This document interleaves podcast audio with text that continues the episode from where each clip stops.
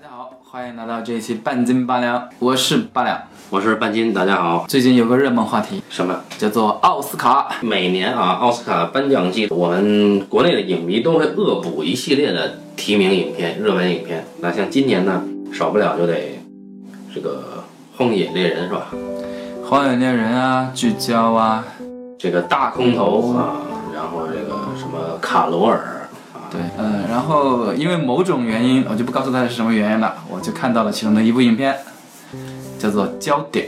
呃，Spotlight 啊，这影片你也看到啊？嗯，这个影片，这个我看了之后呢，也没说啥，但是半斤先生看完之后呢，给我发了个信息，他并没有对这部影片提任何的呃看法，他就说了四个字：美国真好呀。这个不代表本播客观点啊。啊，那大家就会，我觉得大家肯定会很好奇，就是当你看完一部两个小时的电影之后，冒出的为什么是这样的一句话：美国真好要做访谈吗？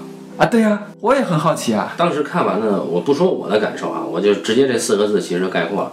然后第二天早上我在跟一吨聊天的时候，我跟他大概讲了这个剧情，然后一吨说说对，说美国这个地方虽然不能阻止恶的发生，但是它永远有机会去伸张正义。哎，我觉得这个概括确实很很不错啊。一顿是看超级英雄片看多了吧？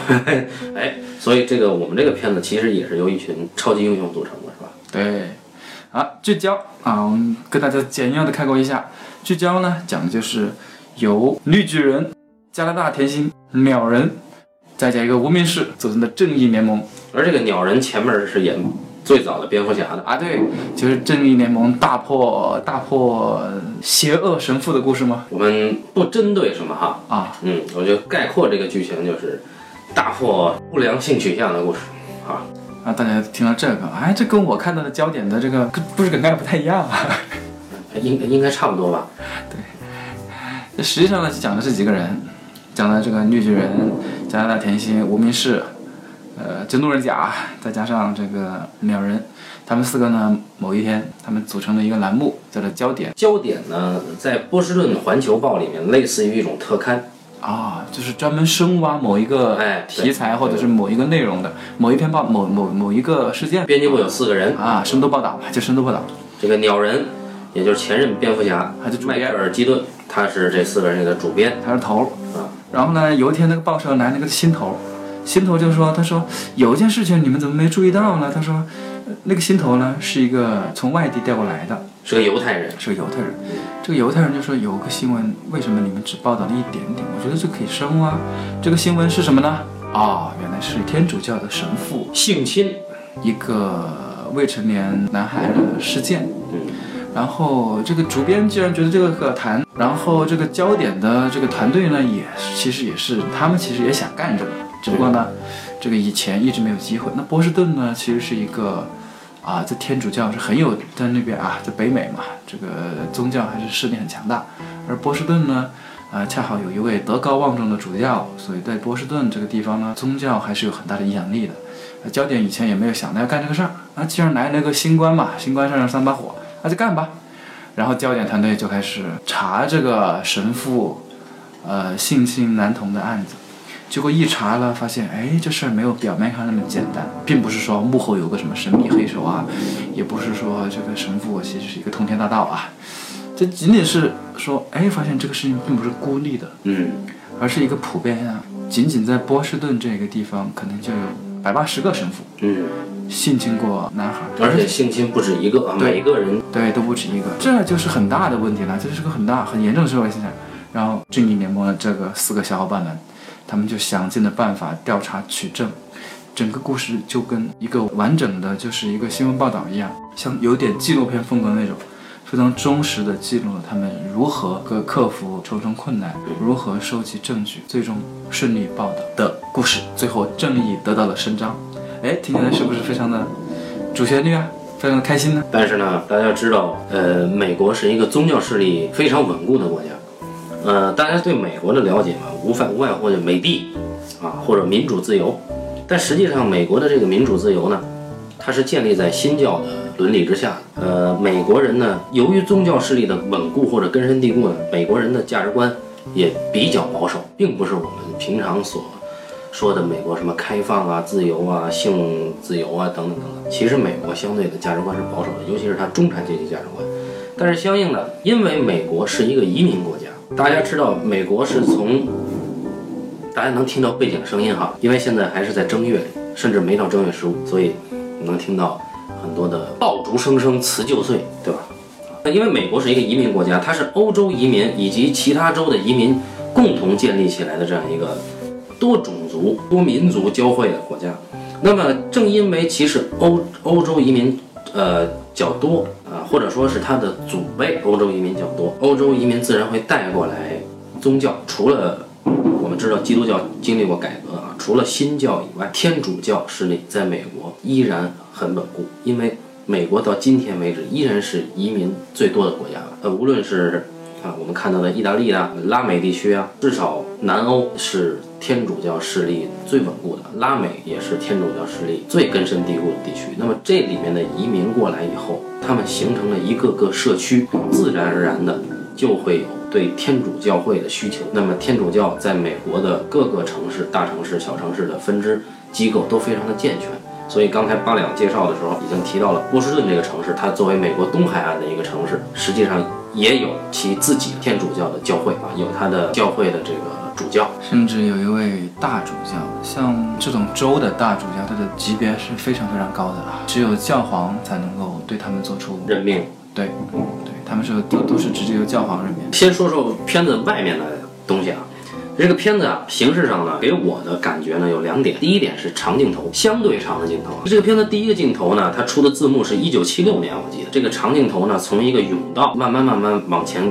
跟拍拍到是警察局拘留所的那个值班警察呢，正如第一个影片的第一个段落里面用的镜头一样，这个整个影片呢会出现很多跟拍的运动镜头，就像八两说的，他力求做到类似纪录片的感觉。那么除了镜头的长度之外呢，在影片的色调上，我感觉很有质感的是，他用到了波士顿的色调。这个所谓波士顿的色调，大家应该看过《纸牌屋》，在《纸牌屋》里的影调，它是比较冷、比较偏蓝的影调。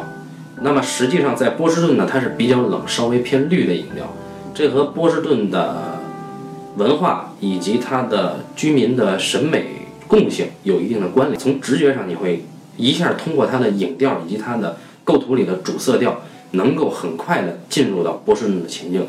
呃，如果大家不是特别理解的话，可以参考一支 NBA 球队，叫做波士顿凯尔特人队。哎，对，波士顿凯尔特人队，他们也叫做绿军。绿衫军啊，对，因为他们的球衣的主要主主色调就是绿色的。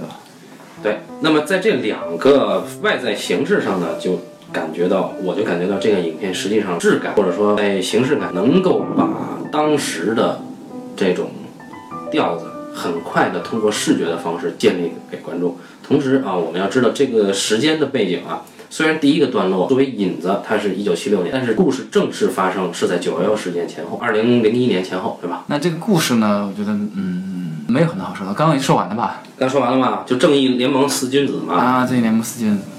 那我们就看他这个美帝是如何讲一个这样的故事，因为这故事其实很简单，对吧？他无非就是说有一个事情，你们去查呗，把它查出来，就把它这个报道出来呗，不就得了嘛，对吧？而且很很有意思的是吧？它里面有一个去戏剧化的过程，呃，他在想把这个故事，因为它故事是一个真实事件改编的，对不对？对，它是真实事件改编的，然后他又是拍的是新闻记者，以新闻记者的这个视角去讲讲述的整个新闻调查这个故事，嗯，所以他要力求给人一种可靠和真实的感觉，对吧？嗯，只有这种感觉，观众才能够接受说，哦，你这个东西。跟你的事情是一致的，更有魅力，对吧？嗯，你里面要一定要做可靠。那这样的话，像刚刚说的，你第一在质感上做到了，质感上是一回事儿。第二回事儿就是他在讲述这个故事的过程当中，他其实也做到了。怎样做到呢？第一个就是去戏剧化。像这种故事，你不能说中间有大起大落，什么，呃，这个就像各种各样的桥段，你是不能有的，因为那种特别戏剧化的东西，第一是冲淡你调查这件事件本身。对吧？你调查事件本身是一个很有魅力的，呃，神父性侵未成年人，这个事件本身是很强、很很有强度的事件。你有了很多戏剧化，这儿一个起承转合，那儿这儿出个车祸，那儿来来一群绑匪，那儿还来一段枪战什么的，哦，这个戏剧重心就完全就变了。对，他他就所以说他第一个就是去戏剧化。那第二个，去了戏剧化之后，呈现出来的会是个什么样子呢？啊，我们就发现了。首先，他们在调查取证的时候，没有那种特别强的，就是我们在编剧的角度上讲，就是不可能完成的任务。他第一，他没有。嗯。那第二就是，当他有了一定的取证的时候，你觉得他有很大的阻力吗？他也没有特别大的阻碍。他不是说没有，他当时考虑过一个问题，就是当他们发现有这个问题的时候，他们考虑过一个宗教势力的问题。嗯。我们如何让那么多相信宗教、有信仰的人？能够接受宗教也是需要更新改革前进的一个这样的事情，因为有的人有很多信仰，包括影片当中，呃，主编也就是蝙蝠侠说过，他说，我忘了是他还是谁说，他说我已经不去教堂了，我不会去找神父了。那那个那个绿巨人说，啊，绿巨人说，但是信仰还在我的心，它是两回事。他说我的信仰和我去教堂那是两回事。那这是他的一他们在做这个时候说服自己的一个一种方法。那在影片当中。我们都知道那个大主教非常强大，非常有势力。但是大主教有用什么办法去阻碍他们说不发这个报道吗？没有，这就是影片魅力所在，就是真正阻碍报道的是每一个人的惯性，对，是整个社会的麻木，对，是他们自己的认识，对，以及宗教融入血液里的那种意识，对。但他并没有用一个外在的什么事件去去去去阻碍他，而是用他自己内在的本身这件事情本身的力量去阻碍这件事情。好，这就是一种去戏剧化之后展现的一种手段的方法。对对，另外的阻力是什么呢？是我们会发现，在戏剧较强的叙事性电影里啊，阻力是来自于反派的人。对，而这里的阻力是什么呢？是法治制度以及宗教的惯性。所以就是说。四个小强要面对的，其实是一种无形的阻力。对，首先他们在做这个案子的时候啊，做这个报道的时候，他们第一件事情其实要怎样面对自己？因为这四个人或多或少都有他们自己的宗教信仰。对对，他们自己本身也是有信仰的。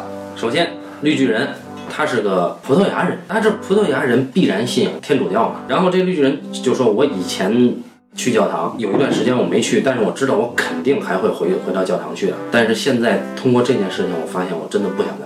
这是他在跟这个编辑部里唯一一个美女说的。这个 Rachel 麦克亚当斯扮演的这个姑娘呢，她有一个很安定的家庭，然后她有一个很爱她，她也很爱的奶奶。这个奶奶是虔诚的天主教徒，每周要去三次教堂。那她还得陪她去，她她尽量是有时间就陪她奶奶去。通过调查这件事情的过程之后，再也不陪我奶奶。去教堂，所以就这两个人在交流这件事情的时候，那个应该是在这个影片的高潮段落之前，所谓的剧作上的灵魂暗夜。那这两个人在交流的时候，你感觉两个人并没有那么受挫，只是这两个人可能是对自己惯性的一种割舍，对自己态度的一次改变。但是我们会发现，当这两个人对着银幕说出这两句话的时候，这个影片的意义就变得非常的复杂。就是说，它不只是一个改编自真实事件，它表示了这个影片的态度，他对天主教是有抨击态度的。所以，这个影片能够得到奥斯卡提名也好，还是说能够受到广泛的好口碑也好，都是一件不太容易的事儿。我觉得这也只有可能是在美国发生。那我们开个玩笑，那假设是在这个南大美，好，三天之后你会发现，当你开车到了那个你的报社的时候，发现你的报社正在起火。为什么？他们会告诉你，五分钟之前有人发了那一枚导弹，把人给轰了。然后你就报警，警察说啊，这个我们查不着啊。对呀，如果这件事情发生在意大利啊，你你报道了，报道了，然后哎，三天之后，或者可能没到三天，你所有的这个编辑部的成员的汽车全被安装了炸弹，你只要一扭引擎就炸。然后同时你会收到一封信，是教皇在问候你啊。然而在美国，他们居然成功的通过一种非常正常的方式，知道吗？他们所有找到的证据，居然是从官方。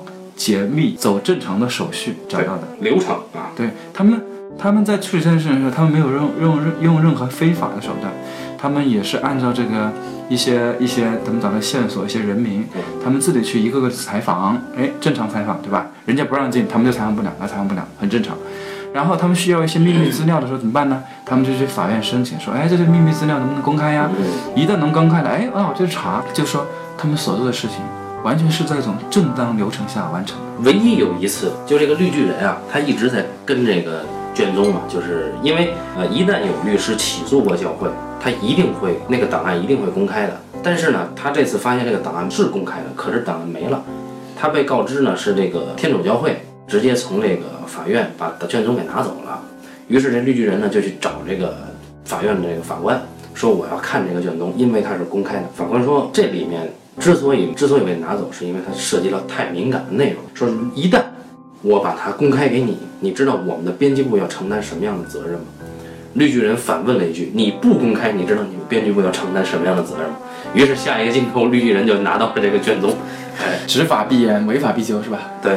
但是反过来又说，如果这些东西都是可以用正当的手续、正当的手段，嗯，去拿到的所有的资料，那为什么之前没有人做呢？影片也有答案。其实，在几年前就有人给这个焦点波士顿环球报啊，给他们发过，甚至连猥亵这个这个未成年人的这个神父的名单都发过。包括一些消息、信息，包括证人的一些证言，全都发。但是为什么没有爆出来呢？当时，或者说当时只是在一个很不起眼的地方提了一句，这就是这个影片的可贵之处。是我们这个前蝙蝠侠他自己在向大家坦白，当他要马上就要报道这件事情，也马上编辑部决定要要开始印刷的之前，他说：“呃，之前我收到过，但是我没有。”我没有报，我也不知道为什么。他说他也不知道为什么。但是其实呢，我们看得出来他很内疚。包括他去走访他的一个律师朋友，这个律师朋友要冒着自己职业声名毁于一旦的风险，要帮助他提供所有的名单，要指证这些名单。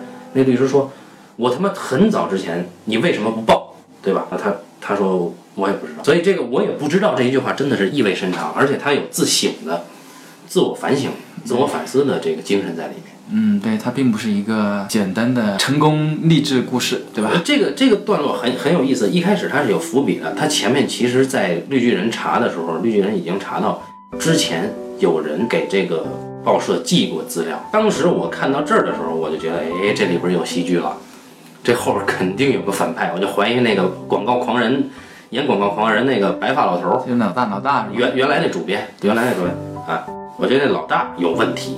他这么保守，肯定是他压了。后来发现没有这个戏剧性，哎，就是这个主编本人，他没有，他没有重视，或者说他的意识形态的宗教信仰习惯，或者说哪怕他没有宗教信仰，是他意识形态的习惯，让他没有把这件报道深挖。所以这个就是可怕之处，就是每一个社会里的每一份子对这件事情都负有责任，都很麻木。这里面有一个，就这个小分队里四个人，其中有一个路人甲嘛，就是他没演过什么作品，或者我们没认出来。他有一个很有趣的细节。就是当他开始查这个每一个有可能有问题的神父的时候，他发现他家附近同一条街街角就有一个神父住的地方，那是一个咨询所。于是他赶紧跑回来，把这个咨询所的照片贴到了冰箱上，警告他的孩子说：“孩子们，什么什么街多少号这间房子，永远不要靠近他，也不要。”搭理这里面的人，而这个哥们儿一直这一就自从这个事件开始到后来一直就没睡好觉，所以这也是也是一个习惯的比比皆是的一种存在，就是他就在你身边，但是你选择无视，因为其实这个社会是留不住秘密的，有传言也好，肯定是有传言，那他作为这个街区的一份子，社区的一份子，他没有听过，对吧？所以这里边其实每一个人都对这个事情有责任。而当这个事件爆出以后，呃，一这个报纸印刷了，到了高潮段落，确实影片的处理非常高超。它让我们观众发现，这个编辑部并没有报，也没有这个读者来抗议，也没有宗教势力来抗议，而是这个编辑部临时征调了几个人去帮他们接电话，接的也不是投诉电话，是举报电话，就是看了你们的报道，我来举报。我知道哪儿哪儿哪儿哪儿也有同样的现象，那么你知道为什么你之前不报，或者你之前报了，报社也没有帮你去伸张这个正义，所以这件事情到了把它放在结尾，真的是不寒而栗。而更令人不寒而栗的是，这个结尾黑场以后出的字幕是一个一个城市的单子。他说这个字幕说，继波士顿环球报。报道了丑闻之后，如下地点的教会都相继爆出了神父猥亵未成年人的丑闻，然后我们就会看到长达满屏的地名啊，美国地名，包括大的、小的城市，就是。从 A 到 Z 去排列，长达四页。那其实那里面还有其他国家，我看到了爱尔兰、冰岛还是什么鬼地儿？还有国家是吧？对，有国家，还有其他国家也有。虽然如此吧，我印象当中很深刻的这里面的段落啊，有一个其实很有意思，就是当他们决定要印发他们的深度报道，所有人都知道你这个报道一出。这个波士顿的天主教会就懵逼了，对吧？肯定就，嗯，所以呢，按照惯例，他们为了保持这个报道的公正性，对吧？他首先是需要他的对象有一个反馈，也就是说，他需要波士顿的天主教会对于他现在要做这个报道做一个反馈，他会把它一起把它印在他的报道上。所以他一开始把所有的资料发给那个德高望重的大主教，说你有什么意见，你可以说说，我们一定会如实的把它在报告上把它写上去。啊，这也是职业道德啊职。业道德。然后主教说我没有什么可说的，但是当时我看到这一句的时候，哎，我觉得这个处理其实很有意思的，就是他又一次把这个戏剧性给去掉了。他既不说你们别他妈给我发，对吧？他你说他要是有那个能力想办法，他一点招都没有吗？我觉得也未必，他没有这么说。嗯，他也没有说啊，你们别发了，我给你一千万，也没有，他就说我没什么可说的。而这个处理方式呢，是用两个报社里的人的聊天儿说出来的。对，是那个白头发的老大跟那个迈克尔基顿跟那个蝙蝠侠说的？一边说俩人一边骂丧老逼什么的，啊，说他居然说没有什么可说的啊，他俩是很郁闷，对吧？对的，他觉得这个是一种很麻木的反馈，所以就是当我们都知道，呃，基于二战，呃，德国屠杀犹太人，那么汉娜·阿伦特写了一本很有名的著作，叫做《平庸之恶》，对吧？那实际上，他说每一个执行者，包括每一个人民，对这件罪行都有责任。他会麻木的去遵守他认为本应该遵守的意识形态的东西。而在这个影片里，其实每一个人都一样，只不过事件本身可能是是性质不一样而已。所以这个影片到最后，它的那个冷色调变成了黑场，出了每一个地名的时候，真的是让人挺不寒而栗的。它没有那种激动人心的感觉，因为。还有一个处理，就是绿巨人一直在跟一个律师嘛，这个律师常年致力于帮助被性侵的未成年人维权嘛。这个人把这个报纸给了那个律师呢，律师没有感谢他，律师只是觉得这是应该做的而已。接着律师没没有任何的情绪的高昂，他很平常的走到了一贯他去接待被性侵的未成年人的那个房间里，他转头对这个绿巨人说说，哎，这屋子里的。这几个孩子刚刚被性侵，那继续做好你该做的事儿，然后他关上门去哄那些孩子，这就真的看的看的人还是挺挺心酸的，也挺感动。但是他是以极其克制的手做出来的。然而他们所做的这个焦点这个报道，对吧？嗯，只是整个罪恶当中的一小部分，嗯这并不意味着开始，也不意味着结束，对吧？对，它是一个这样的故事。然而我们看这个的时候，我们依然会发出美国真好啊！为什么？因为它告诉你正义还是可以得到伸张。嗯，因为在这种片子当中，或者说在很多片子当中，其实我们的片子吧，特别是我们的片子，嗯，没有这种单纯的概念。像这种说啊，伸张正义这个这四个字啊，它看起来太太简单了，或者是说太儿童像了，好像只有孩子、孩子小还是小孩的时候，大家会说这几个字。年龄一大，大家都不说了。因为它缺乏社会的复杂性。对，因为大家都觉得伸张正义这四个字太单纯了，不可能做到。但是在这片当中，它至少他部分上做到了。他第一，他做到了一部分；第二，他给了大家一个做到了希望。但是我们看到我们自己拍的很多片子，就你看完之后，你没有没有这种快乐的感觉，或者是说没有这种正义是可以被伸张的期待或者是希望。说到这个，又想起今天不是有个很红的那个热门事件嘛？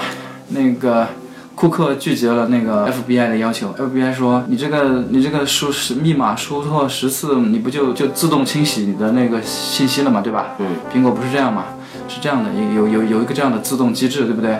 但是他们拿到了一个枪击嫌疑犯的这个手机，苹果手机，但他们不敢开呀、不知道密码、啊。我要是拆十次猜错了，那里面信息不全洗掉了吗？嗯，所以他们跟库克说，说能不能能不能给我一个这个开个后门呗开个。后门呗，然后那个我我保证我就只打开他的手机，以后我再也不用了。库克说 no，谁知道你以后用不用，对吧？这是第一。然后第二，如果用这种方法，用侵犯的自由的方法获得正义，那我以后既不能保证正义，也不能保证自由，对不对？富兰克林就说过一句类似这样的话：用侵犯自由获得的的自由，最后最终会失去自由和正义。之前说你这觉得这个电影是一个很好的行业片，对，其实我很欣赏的就是这个片子，它其实是一个新闻类的行业片。像这种行业片，我们国内拍的其实特别少。嗯，这这它有点像行业剧，这种东西要求非常的专业，而我们我们国家没有行业剧啊，也没有行业片。对，因为我们我们本身是不讲究专业性的，所以就无所谓什么行业剧、行业片。但是呢，焦点是一个很好的新闻类的行业片。呃，行业片呢，在类型片当中，它其实是其实现在已经算是一个次类型的，包括呃，专门讲行业的，这个专门讲金融的，专门讲那个体育的、医生的、法律的，法律的，它其实都可以称为行业片。但是有一些片子又不能称为行业片，只有一部分可以称为。你比方说有个东西其实是励志的东西，对吧？嗯我们就不说了。真正行业片是什么？就是集中于这个行业事件，一般都是集中于某一个行业事件，在在这个行业事件、行业的专业事件当中展现的一个个体和社会之间的关系是很棒的。呃，像这个片子当中，他对于人，对于这四个人物的家庭，是只是几乎都是一笔带过。嗯你大家只要清楚的有个印象，知道就行，他不会再提了。他所有东西都非常专注的集中于他们如何获得资料、获得信息、获得线索、找出真相，如何把它写出来，全都集中于在这个事情本身上面，其他的都只是他的附属物，它绝对不多谈。这里面没有什么爱情，没有凶杀，你是我们一般见到的类型片。爱情、歌舞、犯罪，通通没有，喜剧也没有，他不需要这些。类似的，我们之前说过一个片子叫《垫底辣妹》，说过没有？没有，啊，说去年我还说过一个像这种很纯粹的片子，还有一种像《垫底辣妹》，其实你要说它是行业吗？它不能是行业片，但它是一个作为一个考试片，对吧？我们讲这是个考试片，那它就是一个非常完整的考试片。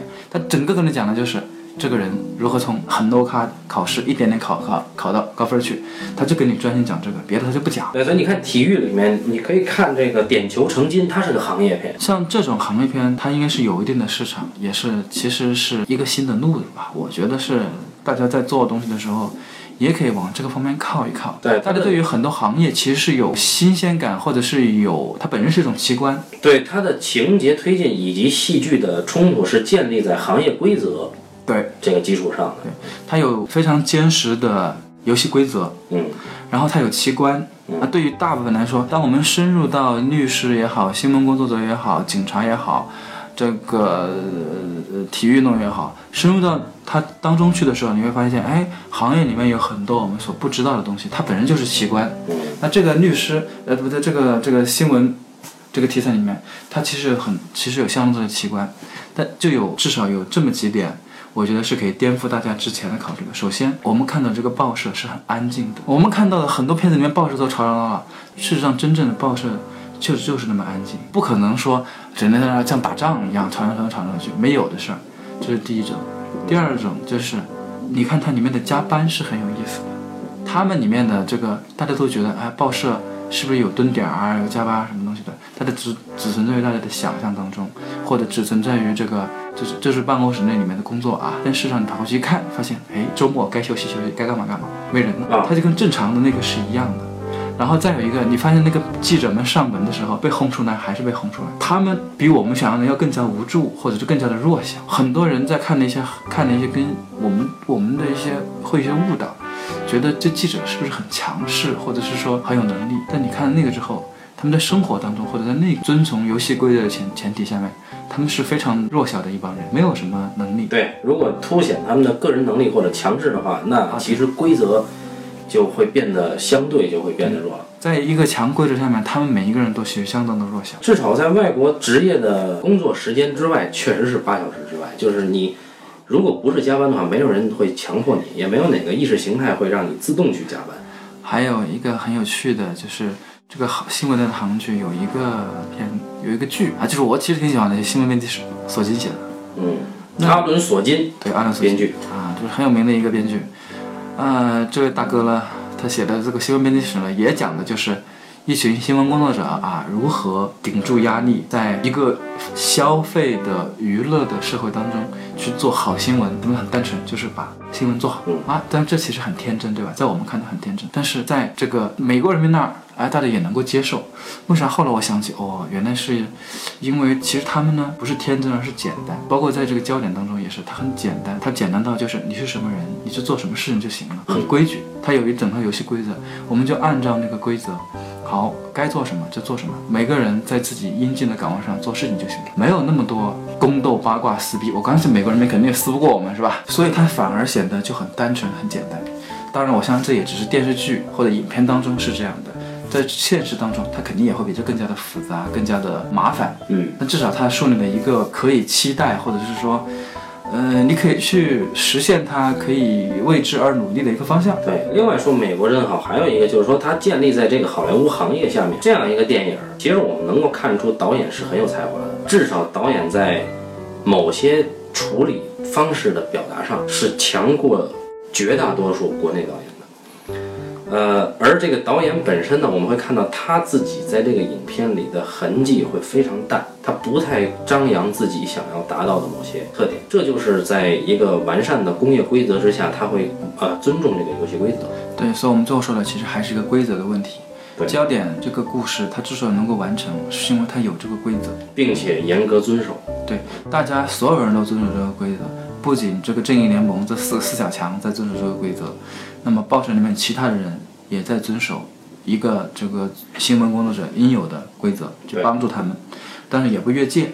而作为这个影片当中的反派神父也好，更别说德高望重、很有世界道德也好，他也在遵守这个规则。所有人都遵守规则的情况下，事情就能够做到。而且这个片呢，有一个很可贵的地方，就是我们会发现现在社会呢太看重成功，太看重财富，所谓就是物质财富。那么这这一类人呢，往往会在崇尚这些元素的社会的影片中扮演至关重要的角色。比如说像《唐人街探案》，嗯，在关键时刻我解决不了冲突，那有钱人帮我一个忙，我可能就过了关了。但是我们看到这个影片，在关键时刻他们解决不了的一个问题是，或者说他们最关键的线索是谁提供的呢？是一个研究这个性心理学的一个没有在银幕上露面的一个教授。他提供的一个线索，他们根据这个线索间接找出了波士顿这个城市里面有将近一百个或者八九十个神父都干过这种事儿，而这就代表了美国对于知识或者说对于研究者的一种尊重。对，这里面有个很搞笑的事情，就是，呃，影片当中的这个波士顿环球报的老大和老二，他们俩基本上帮不上什么忙。啊，对对对，老大是一个很无趣的面瘫啊，面瘫犹太人，对，那老二那个白发脑袋，他也帮不上什么忙啊。，对，满满脸 满脸很难，很为难。对，这事实就是这个样子，你也没有在他那儿可能就是位高权重这一说吧，随时会被削。对，这俩你看，这俩去参加天主教慈善会，进去以后很怂啊，啊，一一个一个的，就是就特别低调啊，也不能改变任何事情。所以事儿呢，就是还是靠专业人士干，这里面还是还是有这个呃对专业性的尊重。对，还是很很让人羡慕吧。就是说，他对专业本身，嗯、新闻工作者尊重其他人专业，其他人也尊重这帮新闻工作者的专业。整个片子都还是很尊重、很尊重规则。对，呃，我们说美国真好，不代表说我国不好，恰恰相反，我们更好。我国更好，对吧？让我告诉未来，呃，在这部影片，呃，探讨的这个程度呢，我觉得我们也差不多了，对吧？